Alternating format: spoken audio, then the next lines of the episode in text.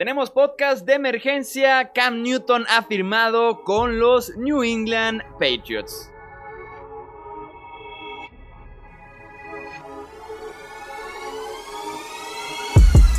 Hablemos de fútbol. Hablemos de fútbol. Noticias, análisis, opinión y debate de la NFL con el estilo de Hablemos de fútbol.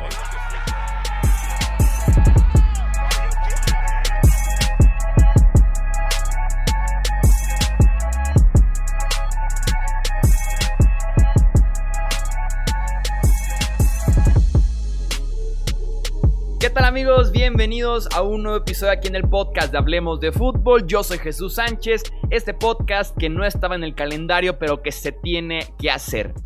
Cam Newton es el nuevo coreback de los New England Patriots. Contrato de un año y hasta 7.5 millones de dólares. Los Pats antes de este movimiento tenían menos del millón de dólares en el tope salarial y se dice que la base del contrato de Cam Newton en efecto es menos del millón, o sea, se dice que Cam llega casi casi con el mínimo para jugar con los Patriots y eso sí, su contrato tiene muchos incentivos, muchos bonos que si los llega a cumplir, si llega a esas metas, estaríamos hablando ahora sí de los 7.5 millones de dólares totales. ¿Cuáles son esas metas? Todavía no se conocen, pero normalmente es cierta cantidad de yardas, touchdowns, jugar el 100% de la temporada, llegar al Pro Bowl, postemporada y demás.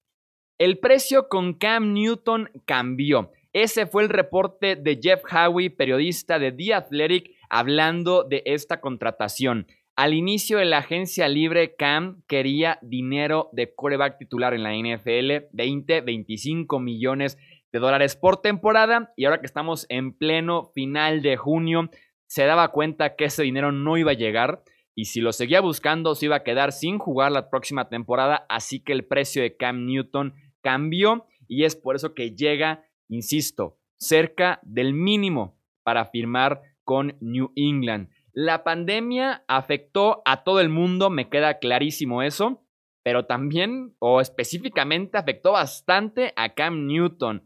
¿Por qué? Porque la NFL cierra por completo las instalaciones de los equipos y además prohíbe las visitas en la agencia libre y en el draft. Y Cam Newton viniendo de lesiones en el hombro, en la espalda, una fractura en el pie, obviamente ningún equipo quería firmarlo sin antes verlo en vivo, sin antes decirle a su médico, a ver, examina a Cam Newton y dime que está 100% recuperado. Querían los equipos verlo antes de comprometerse en un contrato a largo plazo o de varios millones de dólares. Entonces Cam Newton, al no poder hacer estas visitas, es de las razones por las cuales se mantiene como agente libre hasta apenas unas horas. Los números de Cam Newton en 2018, antes de la lesión en el hombro, que es la última versión al 100% que vemos de Cam, me parecieron excelentes y de hecho esa temporada de Cam Newton me estaba gustando bastante. Juega nueve partidos en 2018, completa el 68% de sus envíos, 17 touchdowns, 5 intercepciones, 2086 yardas. Iba en camino para ser el mejor año de Cam Newton pasando el ovoide. Ese 68% estaba rarísimo. Cam Newton siempre era de los cincuenta y tantos o principios de los sesenta y tantos. Hubieran sido más de 30 touchdowns, por ahí de 9, 10 intercepciones, 4000 yardas. Si lo proyectamos todo a un año completo. E insisto, ¿por qué hablo del 2018? Porque fue la última versión que vimos de Cam Newton al 100%. A partir de ahí se lastima el hombro y juega un par de partidos muy limitado y después ya se pierde el resto de la temporada y la campaña 2019 no la juega por una lesión en el pie. La inicia, pero se pierde después ya el resto. Cam Newton, ¿por qué firma con Nueva Inglaterra y por qué por el mínimo en lugar de seguir esperando una mejor oportunidad, una mejor oferta? Porque Cam apuesta por él. Apuesta al 100% por él y tiene su mira puesta, tiene la visión puesta en la Agencia Libre 2021.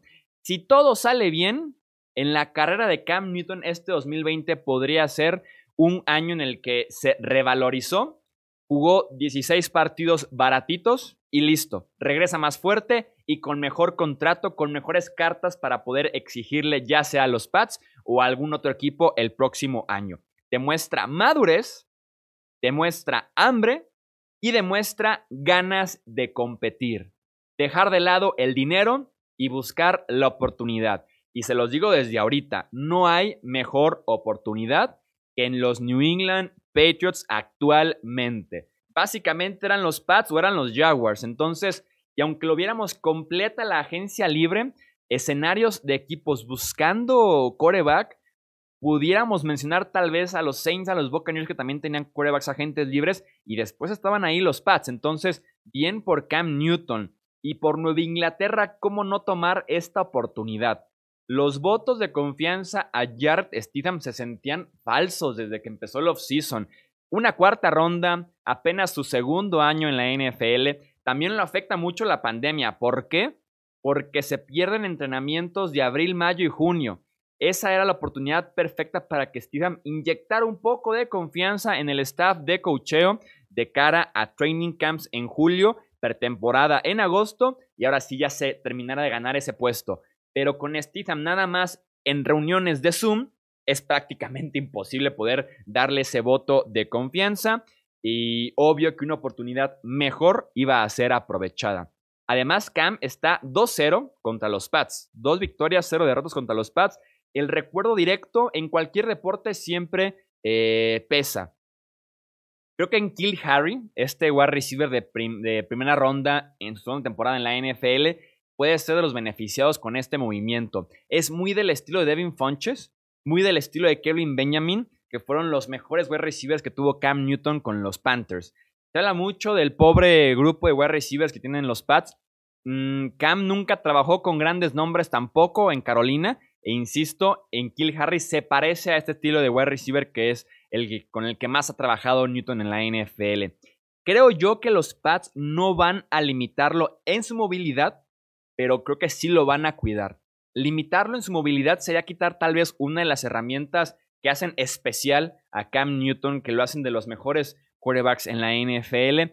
Creo yo que al momento de cuidar me refiero a no tantos acarreos diseñados eh, en el campo, sí en línea de gol, porque Cam Newton es una excelente herramienta en línea de gol, y lo que él quiere improvisar de vez en cuando, pero acarreos diseñados para Cam Newton en la yarda 35 de tu propio terreno, lo veo complicado, a diferencia de como sí lo hacían eh, los Panthers.